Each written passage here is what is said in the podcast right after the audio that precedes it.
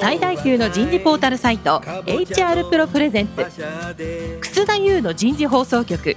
有名企業の人事にズバリ聞く。年間数百社の人事を訪問し続けている人事のスペシャリストでありシンガーソングライターとしても活躍する HR エグゼクティブコンソーシアム代表の楠田優が有名企業の人事や人事をサポートする専門家を招いて企業が抱える課題や実際の事例を紹介しながら解決策を模索していきます。この番組はビジネスコーチ株式会社株式会社ワークスジャパン株式会社マネジメントサービスセンターの提供でお送りいたします。楠田優の人事放送局有名企業の人事にズバリ聞くパーソナリティの楠田優です。え今日も先週に引き続きズームでですね番組を収録していますえー、今日のテーマは先週からお送りしているテレワークでの働き方、日米の違いで、今日は特に東京本社企業でのテレワークということで、メルカリさんにですね、話をお聞きしたいなと思っております。早速ですが、ゲストの方をご紹介いたしましょう。株式会社日本総合研究所副理事長の山田久さんです。山田さん、今日もどうぞよろしくお願いいたします。よろしくお願いします。続きまして、ギャップインクグローバルコンペンセーション HR ビジネスプロセスマネージャーの松浦勝次さんです。松浦さん、今日もどうぞよろしくお願いします。よろしくお願いします。松浦さんはサンフランシスコから出演していただいています。最後に株式会社ベルカリコーポレートエンジニアリングチームの武田良介さんです。武田さん、今日もどうぞよろしくお願いします。よろしくお願いします。武田さん、早速ですけど、先週も少し話したけど、多分東京の上場企業で最初にニュースリリース出した原則在宅勤務って多分メルカリさんだったんじゃないかなって僕は思うのね。で、そういう中でさ、社員一人に6万円配ったじゃないですか。しかもその正社員のみならず契約社員まで。これってすごいなーっていうふうに思ったのね。で、多分さ、まず最初山田さんね、多分この在宅勤務って先週のギャップさんの話を聞いてたら分かったんだけど、真の成果主義が試されるなっていうのを一つ思ったの。はい。ところがね、やっぱ日本は、やはり働き方改革の文脈で持ちかかり残業ダメよみたいなずっとやってきたので、多分家にビジネスチェアだとか、デスクだとかない人がすごくいたので、多分この6万円あったらね、みんないい椅子とかね、机買えんじゃないかなっていうね、いわゆる生活を、生活の糧になる賃金っていうのもね、再びやっぱ日本は必要になってきたんじゃないかなって、そんなふうに思ってます。その実態はどうなのかっていうのをちょっとメルカリさんに聞きたいなと思ってます。武田さんね、6万円のニュースが出た時ね、僕ね、メルカリってね、ビジネスチェアってね、検索したらさ、なんとさ、新品の8万5千円のさ、机がさ、新品なのに3万5千円台で出てるんだよ。すごいよね。だからそれもあなたはよく知ってる人事リーダーですけど、あなたの先輩知ってんじゃない？僕のは。彼にさ、はい転送したらさ、いや、彼はもうすでに椅子持ってたからいりませんとか言ってたけど、メルカリさお、お金6万円払ってさ、社員に一斉とか机買ってさ、自分のところの売り上げに還元する。このね、経済のね、金回りのやり方っていうのは、メルカリすごいな、っていうふうに思いましたね。武田さん、まだあんた自身さ、在宅勤務やってて、そもそも家の環境っていうのは、もうそうやって在宅勤務できる環境だったの？そうですね。在宅勤務できる環境にしました。どちらかというと。今回作ったんだ。はい、そうですね。そうすると、あんた今いい椅子座ってるけどさ。これゲーミングチェアですね。ちょっと見えない。うん。はい、椅子だとか、テーブルだとか、いろいろ買ったんだ。そういうマイクとか。あの、ディスプレイと、あとゲーミングチェアと、おキーボードですね。あ、キーボードも買ったはい。あの、ノートパソコンをディスプレイに移して、キーボードを、ちょっといいやつを買って、今仕事してます。じゃあその6万円で買えたんだ。6万円が支給される前に、あの、実は買ってました。買ったんだ。はい。でもそれ、あの、補填、補填されてよかったね。そうですね。あの、実はこの6万円が支給される前の段階、かなり早い段階からメルカリでは、あの、試験的に、試験的にというか原則ワークフロームホームではないんですけども、推奨ワークフロームホームという形で2月中旬ぐらいからですかね。もうすでに実はスタートをしていて、はい。そういった経緯もあって、この6万円の支給だったりとか、プレスリリースの速さっていうところができたのかなというふうに思ってます、ね、なるほど。そうすると、この6万円を払ったっていう狙いは、経営陣の狙い、人事の狙いとしては何だったんですか？そうですね。やっぱりこの生産性を維持するっていうところがすごく重要なのかなと思っていて、うん。あの、これの、まあ、コロナがこう、長期化するっていうのがもう予測されていたので、早段階からそういったところにシフトしてたなっていうのがありますね。うん。なるほどね。そうすると、すごく思うのが、こういう在宅勤務がね、1ヶ月も続いたりすると、会社に対する忠誠心よりも、働きがいっていう方を雇用されてる人は求めていくんじゃないかなって素朴に思うんですよね。そういう時にやっぱこういう6万円もらえるっていうのは、おおっていう、なんか瞬間的に働きがいっていうのがね、目覚めるんじゃないかな、その日思ったね。武田さん自身どうそれ？そうですね。やっぱりこう、こういった恩恵を享受している身としては、あの、すごくやっぱり experience が上がるなっていうのは思います。あ、 experience ね。はい。あの、すでに、うちの、あの、このラジオ番組に何回か出演させていただいている CHRO の木下も常にこう言っていることが、やっぱ employee experienceを実現しないと customer experience につながらないっていうことはすごく言っていて、やっぱこういった施策をこう、スピーディーに出せるっていうのも、 employee experience を常に念頭に置いてるからっていうのはあると思いますね。木下さんはね、常にそれをね、言ってるよ。人事リーダーズスクールで今、講師もされてるし、この人事放送局番組もね、2時間出ていただいたりしているけども、彼は常にそれを言ってるよね。でもそれを言ってるだけじゃなくて、それを体現してんだよね、人事で。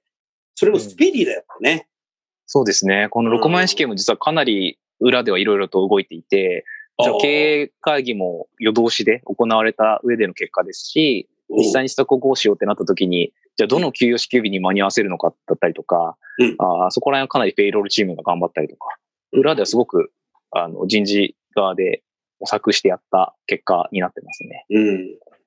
あのメルカリさんは職種はやっぱり多いのはエンジニアなんですか？そうですね。エンジニアの方、あとはカスタマーサポートの方が多いです、ね。なるほど。エンジニアの方はいつもメルカリさんに行ってわかるのが、みんな英語喋ってるから、エンジニアの方ってもう公用語が英語になってんじゃないかなと思うけど、その辺はいかがですか？そうですね。かなり英語は浸透してると思います。あの、半数以上が英語、まあ、ノンジャパニーズの方が増えてきてるっていうのもありますし。外国人多いよね。あとそれ、はい。それに伴ってその英語教育っていうところは、あの、KPI をちゃんと設けて、いつまでに英語レベルをこれぐらいに上げるっていうのをちゃんと部門が追ってるところがありますね。はい。そうすると、カスタマーサービスの方も在宅勤務で仕事できるの？今そこの調整をいろいろとしているところですね。やっぱやってんだ。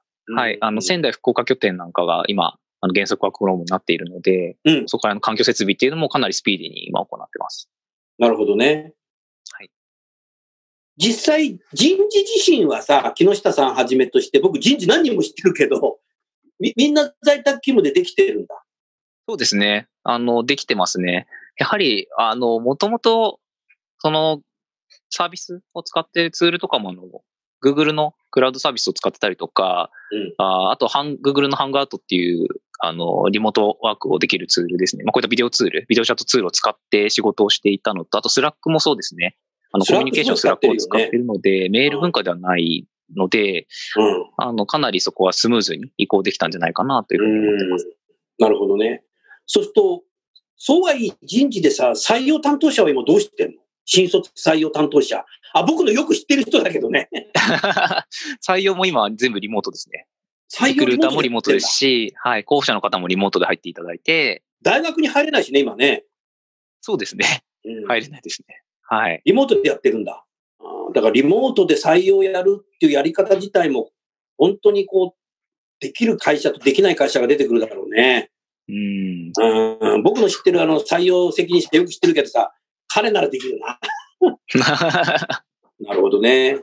ありがとうございます。山田さん、メルカリさんに何か質問、先ほどの6万円の話も含めて、はいはい、ドイツ労働、ドイツ賃金ですねっていう感じでも、何かご質問なり感想なりお願いできますか？そうですね。あの、日本は本当この、まあ今コロナ騒ぎであれですけど、人事のまあ一つの大きな、今やらないとダメなリストっていうのにあるのは、やっぱりドイツ労働同一賃金ですね。4月からこれ適用されてるわけですから。今年7月1日からだから、そうなんです。すごいロールモデルになったね、これ。はい。はい。で、本当にまあ、これ、いいなと思うんですけども、その前提としてちょっと聞きたいのはですね、えっと、さっきの話から少しちょっとあったんですけど、えっ、と、具体的に、あの、メリカルさんのいわゆる勇気というかですね、いわゆる非正社員の方っていうのはどういう仕事をされてる人なんですか？あの、コールセンターの人が中心というのは、そんな理解でいいんでしょうか？えー、そうですね。コールセンターの方がやっぱり多いんですかね？数的に言うと。ただそれ以外もその、エンジニアリングのその、オフィス部門というか、そういったところにもいらっしゃったりはしますね。一部ですけども。はい。うん。あの、やっぱり、なんていうか、法律がね、こう変わったからやるっていうのは、まあもちろんこれ対応で必要なことなんですけれども、多分ですね、企業が、これ、お支払いするというのは、その人材がやっぱりね、重要な人材っていう経営判断がないとですね、本来やらないはずなんですね。で、多分メルカリさんの場合は、まあこれいろんな理由から、その、単純にですね、必要か必要じゃないかというよりはですね、その役割だと思うんですね。そのコールセンターの方っていうのは、例えば主婦の方に頼んでるとか、えー、いろんな多様な人なんだけれども、でも、絶対いないとダメじゃないですか。お客さん、いわゆる顧客接点で、電話に出てですね、変なことを喋っちゃうとですね、これは、あの、マイナスになっちゃうわけだし、あそこに電話すると、イメージ悪いっていうとですね、これ商売にならないわけで、ただ、多分働くサイドの様々な選択肢とかっていうことの中でこういうふうにされてるっていうのは僕はあるんだと思うんですね。だから多分これは一般化するとね、そのドイツ労働ドイツ賃金っていうことで、まあ非正規の方に賃金を払っていく。一つはまあ、あの生活給みたいな話もあるんですけれども、同時にですね、やっぱり経営の戦略としてですね、そういうふうなしっかりした戦略の中にですね、位置づけて、形態は違うけれども必要だっていうですね、そういう形で知られてるんだろうなって、まあ私は聞いてそういう印象を持ちました。感想です。うん。おっしゃる通りですね。うん。はい。ありがとうございます。あの、武田さん、メルカリの社員にはいないんだろうけども、この東京のね、東京というかまあ大都市圏での緊急事態宣言発令した後に、いろんな企業の人事に電話してみたり、あとは、ズームで少し話してみたりっていうのもかなりやってるんですよ。昨日なんか6回やってます。そうするとね、結構ね、原則在宅勤務なのに、人事ですらね、自宅待機になっちゃってる人がいるんだよね。で、聞くとね、上司から何も言ってこないからとかつってるんですけど、上司から何も言ってこないと自宅待機になっちゃうんだ。そ その上司も自宅待機になってんじゃないの？って僕言い返してあげたんだけど、何していいか分かんないみたいな。で、人事暇なのったら、いや、あの、コロナ対応と採用担当だけ忙しそうです。なんかあったら出動しますとかって、S q 隊じゃないんだからって言ったんだけど、人事でもそうなっちゃってるのがあるんだけど、日本企業あるあるなのかな、武田さん。うん、そうですね。メルカリは基本的に全員人事は忙しい今ですけど、あの、まあ、確かにあるかもしれないですね。今までこう、成果主義でやってきてない企業様だと、いて、まあ、通常業務回すだけで、こう、お仕事になってたところが、えー、そうじゃなくなってきてるっていうのはなんかあるんじゃないかなと思いますね。うん。成果主義が試されるよね。だから多分、メルカリさんの場合はやっぱり仕事に人がついてんだろうね。うん、そうですね。そういう意味でそこ総合職って概念はないですし。あ総合職って概念がない。ここそうですね。基本的はい。基本的にそのポジションがあって、そのポジションに当てはまる方っていうのが、あの、採用されてくるところになるので、役割が決まっ、仕事があって役割があって、そこに対しての、えー、採用だったりとか移動だったりとかっていうのが発生するような形ですかね。山田さんさ、はい、日本はどうしても人に仕事がついちゃうから、マスコミが働かないおじさんっていうのでさ、雑誌書いちゃうから、それがまた売れてるみたいで、誰が買ってんだかわかんないんだけど。僕はね、働かないおじさんっていうのはね、言葉良くないと思ってて、いつもセミナーとかラジオで言ってるのは、働いてる風のおじさんにしてるんですよ。つまりね、人が仕事を作るからね、どうでもいい仕事でどんどん作っちゃうんだよね。だから働いてる風なんですよ。でもそういう人がやっぱ在宅勤務になるとね、バレちゃうんだよね。だからね、働いてる風のおじさんはメルカリはまだ社歴が7年だから、いないんだろうなっていうことだけども、アメリカの場合はさ、松浦さん、だって仕事に人がついてるんでしょ？まさにそうですね。うん、やらなくていい仕事やるなって上司に怒られたりしますから。え、もう一回言って、やらなくていい仕事やるなって言うの？あの、ほら、他部門からその依頼とか来るじゃないですか。うん。そうやって社会って成り立ってると思うんですけど、うんうんそういうのを、まあ日本の場合だとね、あの、しょうがないなって言ってやりますけどう、んそれ上司にこれやった方がいいですかねとか質問するとですねうん、お前俺のリソースなんだから、俺がお願いしたこと以外やるなよ。ないしは、その持ってきた部門のやってほしいというリクエストが筋が通ってるんだったらうちのチームもじゃあ対応しようよなるほど。っていう動きをしますからねうん。確実にその職に対する仕事っていう感じですかね。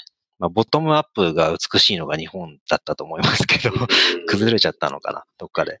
松浦さんの話聞いてさ、思い出したんだけど、あなたが去年だったか一昨年だったか、ぼ僕がさ、あのユニオンスキアのところのさ、ホテルに泊まってた時だから、一昨年だった。あの、坂上がってった左側のレストランうまいよって言って僕行ったんですよ。で、行った時に、かな、やっぱアメリカのレストランだから、自分で勝手に座れなくて、入り口にいる男性が席を案内するわけですよ。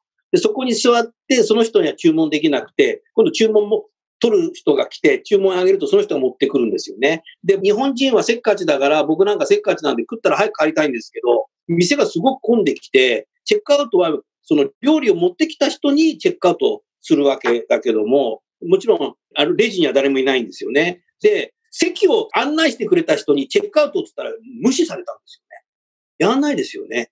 で、日本のレストランだとどうかっていうとさ、もうレジの人もいなくてさ、料理運ぶ人も忙しそうにしててさ、チェックアウトできねえなとかって思った時に、ちょっと見たらなんか高い白い帽子かぶってるさ、あの、シェフがさ、厨房に見えたらさ、シェフの人にさ、バッテンしてチェックチェックってやると、シェフが出てきてすいませんっつって、シェフの人にさ、お金払って出れるっていうのはあるけどさ、シェフの人でもやるけど、アメリカのレストアメリランやんないだろカではないですね。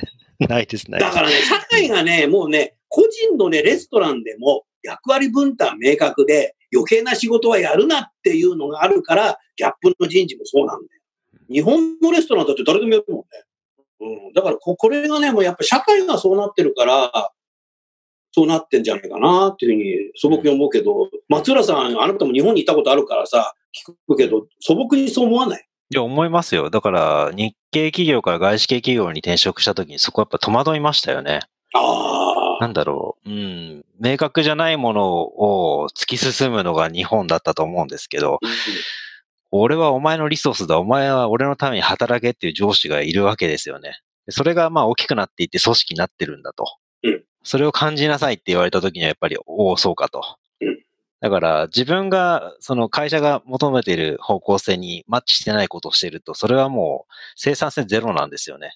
仕事をしていたとしても。そこに気づくのに結構時間かかって、なんとなくこう断るのが嫌だなとかね。なんか、うんよくわからない曖昧な生き方をした数年があった記憶がありますよ。うん武田さん、そうすると、メルカリさんでは総合職ではないんだ。職種別採用なの。コース別、職種別なの。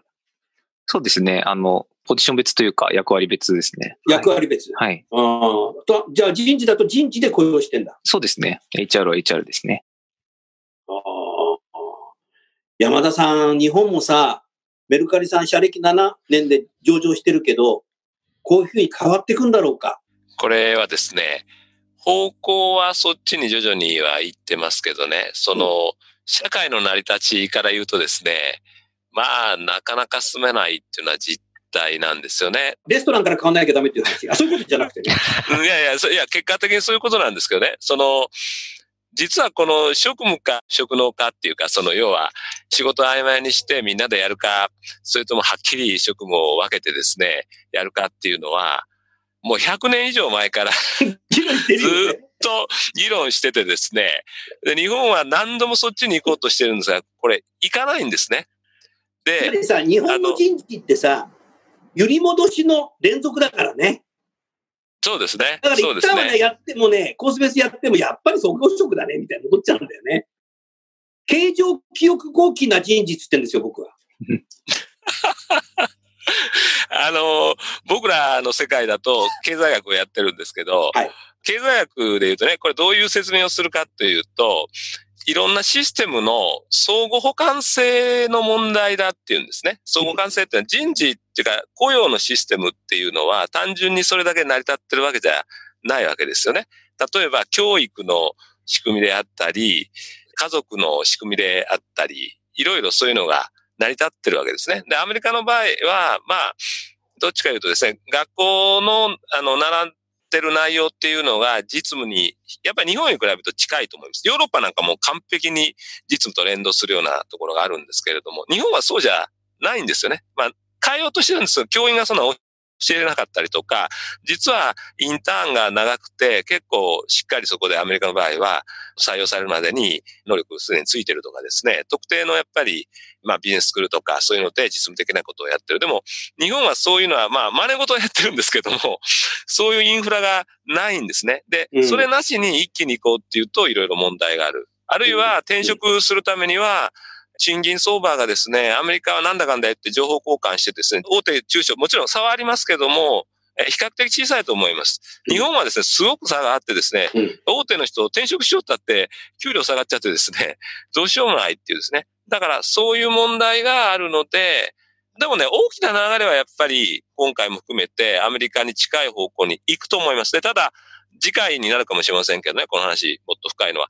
やっぱり日本なりのいいところも見つけながら、そこはできるだけちょっと残しながら、どうやってアメリカナイズするかみたいなね。そういうところが、あの、日本の人事としては重要かなっていう感じは、私は個人的にしてます。うん。武田さんさ、在宅勤務ずっとやっててさ、あなた運動とかどうなの？太っちゃった？太ったところあると思うんですけど、あの、一応あの子供と遊ぶ時間ができたので、あの、まあ、あの、マンションの敷地内ですけど、敷地内で遊んだりとか、うん、あとはその、自転車を、あの、コロナウイルスになる前、あの、が広まる前にこう買ってってですね、せっかくなんでその自転車を使ってこう、マンション内走り回ったりとかっていうのはしてますね。あとは、はいいね。はい。まあ、ストレス発散とかっていう意味で言うと、あの、メルカリでは、あの、リモート飲み会みたいなのも結構頻繁に行われててですね。やってんだはい。ズームを使ったりとか、といった形でやってますね。あの、ハングアウトもそうですけど、結構役員の方が、あの、自らこう話す機会を作って、まあ、こういった状況なので、モチベーション上げようということで、役員の方が自らこう開いて、ふらりとこう入れるような会があったりします。はい。フラットだね。フラットですね。はい。それは素晴らしいね。松浦さん、サンフランシスコでもズーム飲み会とかやってんの？なんか流行り出しましたよ、そろそろ。日本の方が早かった。3週間ぐらい前にさ、電話した時は全然やってないとかね。日本企業のアメリカ現地法人の日本人しかやってないとかしてたけど、少しやり出したんだ、アメリカ人も。やり出しました。あの直後ぐらいに誘いが飛んでくるようになりました。みんな寂しい。うん、そうみたいです。あの日、あなたと電話した時にさ、あの後すぐさ、フランクフルトに電話したんだよ。ドイツはね、やっぱね、昼間からやってんね、ズーム飲み会は。やっぱね、山田さんね、ビール消費大国なんだよ、これ。そうですよね。本当にね。不思議だよね、これ、ズーム。え、ここうやってこ、この場でこうやって飲んでるんですよ。でもね、そのさっきの話はね、日本のもしかしたらいいとこかもしれないですね。最近というかもうだいぶ前からしますが、あの、昔は日本はあの、社員旅行ってやってましたよね。でもこれやめたんだけど、アメリカが 一時、ちょっとその企業によりますけどね、やるとか。アメリカの企業で社員旅行をやろうとした時があったんだ。結構、はい。最近あれですよ。そういう昔日本がやってたやつ流行り始めてて、私知ってる会社だとカラオケ大会とかやったりとか。カラオケ大会？うん、そういう会社もあるみたいですよ。日本みたいな若者はカラオケ大会行かないっていうのがそう、それこそ武田さんおっしゃったような、その employee experience っていう観点から、そういうもの、 encourage とか、そういうので、やっぱりキーワードとして集まれる場所みたいなのをやっぱ求める環境があったみたいですね。ちょっとコロナ騒ぎでどうなるか今後わからないですけど、直前まではそういう話はちょくちょくありました。なんか国民性じゃないですけど、こう結構ドライな、仕事は仕事、プライベート、プライベートみたいなところはあんまりないんですか？行きた、行きたがる人がそんないないんじゃないかなと思ってますけど。あるいはあるんですけど、でも、アメリカの中にもやっぱり空気を読むっていう習慣はあったんですよ。えー、アメリカに空気読むあるあるんです。これはすごい発言だぞ。あるんですよ。もちろん、日本のようなその飲み会行くぞって上司が誘って、うわ、行こっかなっていうのは、それほど強くないです強制力はそんなに強くないですけど、やっぱり、チームだからさ、って言って、空気を読んで、じゃあ1時間行くか、みたいな感じで、ただね、長くはないんです。飲み会長くはないです。だいたいチームで飲むと1時間か2時間ぐらいですぐ終わっちゃうんで、だから3時からスタートすごいね、これアメリカからなんかスクープだね、これ。アメリカには空気読まない。アメリカ人の空気読むっていう。まあ、ただその、断ったからといって日本から相当輸出してるじゃなね、いかみたいな。うん、なんかそれでちょっと場の空気が悪くなると輸出大国か、だね、日本は。飲み会に行かないから出世が遅れるとかそういうのはないですよ。まあ、日本でもないでしょうけども。ああ。飲み会の中でさ、仕事の話もするの？こしないです。ほぼしないこです。はだから山田さん違うな。うんただね、グローバルで共通だなって思ったのは、必ずね、上司の文句が一番盛り上がるんですよね。これは変わらないですね。世界共通でした。ああ。なるほどね。僕逆に聞いてるのは、アメリカの方がね、上司の権限強いじゃないですか。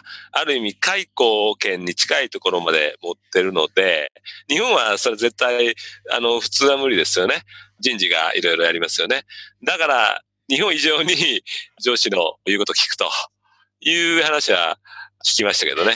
そうですね。まあ、ただ、その、ね、依頼する内容が危なければ、そのセクハラですぐ訴えられて失脚ってことになるのなるほで、そこはやっぱり理にかなった、筋の通ったリクエストしかできないのは間違いないと思います。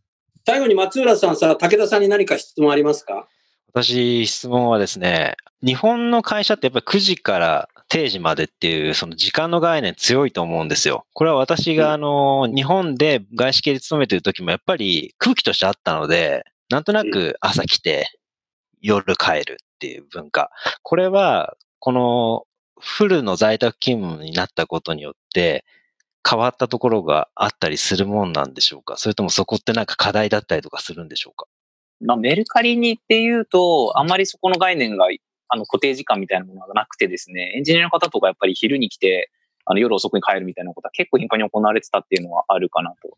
その時間のが集中力担保できるってこと？そうです。ただワークフロムホームになって逆に通勤時間とかがなくなったので、まあ、そのまま仕事に入って、まあ、あの、そのまま仕事を終える。で、そのまま寝れるっていう環境になったので、まあ、ちょっと全体ちゃんと見てないですけど、逆にこう生活リズムが良くなったんじゃないかななんてのは思ったりしますね。私個人としては結構そこは強かったですね。うん。なるほどね。はい。ありがとうございました。それでは、まもなく時間になりますので、来週は日米における仕事の進め方の相違点について皆さんと議論していきたいなという、そんなふうに思います。最後にゲストの方をご紹介して番組を終わりましょう。日本総研の山田さん、ギャップの松浦さん、メルカリの武田さん、今日もどうもありがとうございました。ありがとうございました。ありがとうございました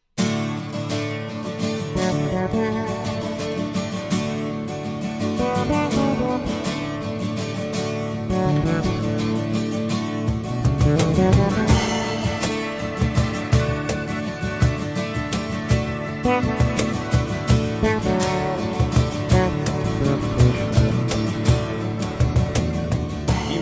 今日のお話はいかがでしたか？